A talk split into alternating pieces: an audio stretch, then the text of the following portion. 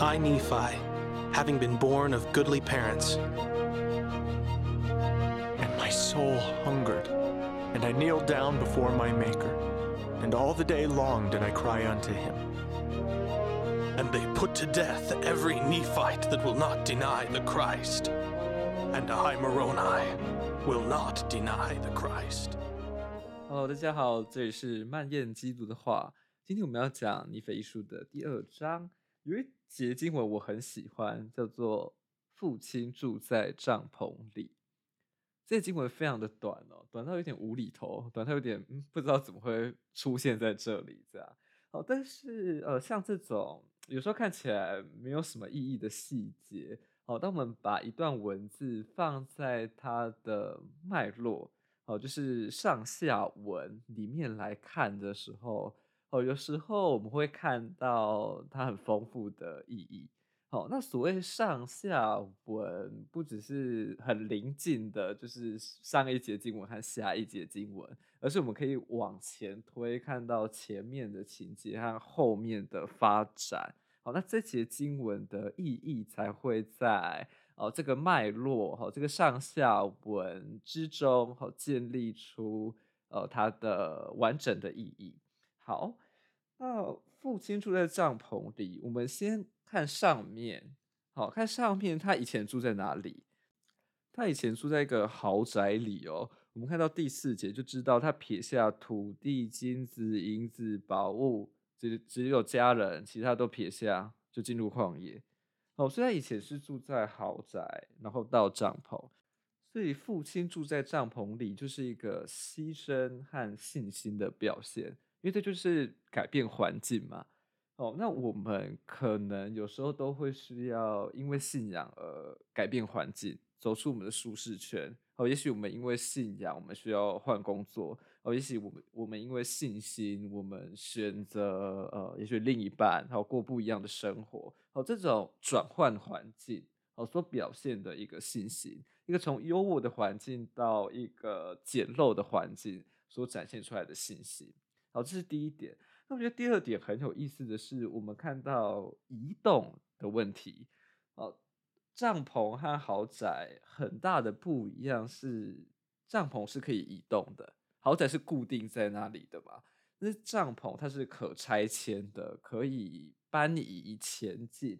那如果我们再看下文，我们看到后面的情节，就会发现。呃，这个帐篷是不断在移动的。好，他们在旷野中依着圆球呃利阿赫拿的指引，不断的走在旷野中富饶的地带，不断的往应许地前进。那甚至到了海边，然后后来造船渡海到呃到美洲大陆，到世界的另一个角落。呃，我觉得。我们都要对我们牺牲的选择，呃，有信心。我们要相信，我们牺牲的选择可以带领我们到比我们想象的还要远的地方。哦，我不晓得一开始住在帐篷里，呃，尼腓尼还怎么想，但是至少拉曼雷米尔的抱怨是很。很强烈的，那也很可以理解，就是以前住在豪宅，那现在住在帐篷，这个抱怨完全可以理解哦。但是你可以想象吗？或者是我怀疑他们可以想象吗？这个小小的信心的选择、牺牲的选择，它变成整个故事的一个转折点哦。转折点就是火车分叉的一开始那个点哦。好，引领他们到一百八十度。好，甚至是跨越整个大西洋到地球的另一个角落哦，这样的一个巨大的移动哦，而这个巨大的移动，原先就在于他们他们选择移动，好，他们选择过一种移动式的生活，一种帐篷式的生活。哦，那对，我觉得这就很有意思。当我们把豪宅和帐篷这两个意象放在一起来看的话，哦我们就看到这些经文很丰盛的意义啦。豪宅它是多么优渥的环境，但是它是固定在那里的，它是在那里等着被毁灭的，但是没有办法逃离将来临的灾难的。而帐篷这么简陋的东西，这么不舒服的环境，但是它却是可拆迁、可移动的。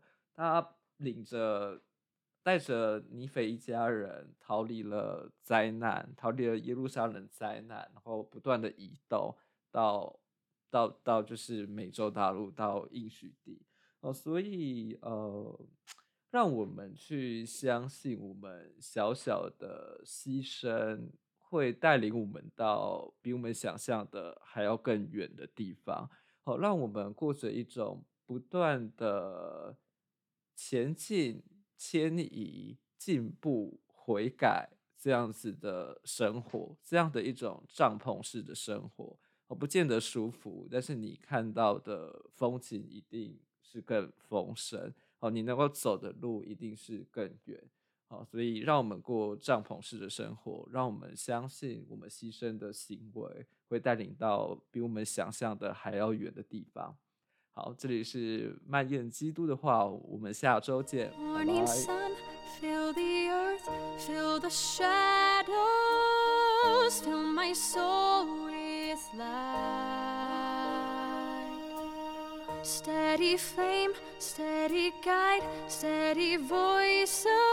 Please lead me through the night. Won't give up, won't give in, won't give out at all till my heart is right. Stay.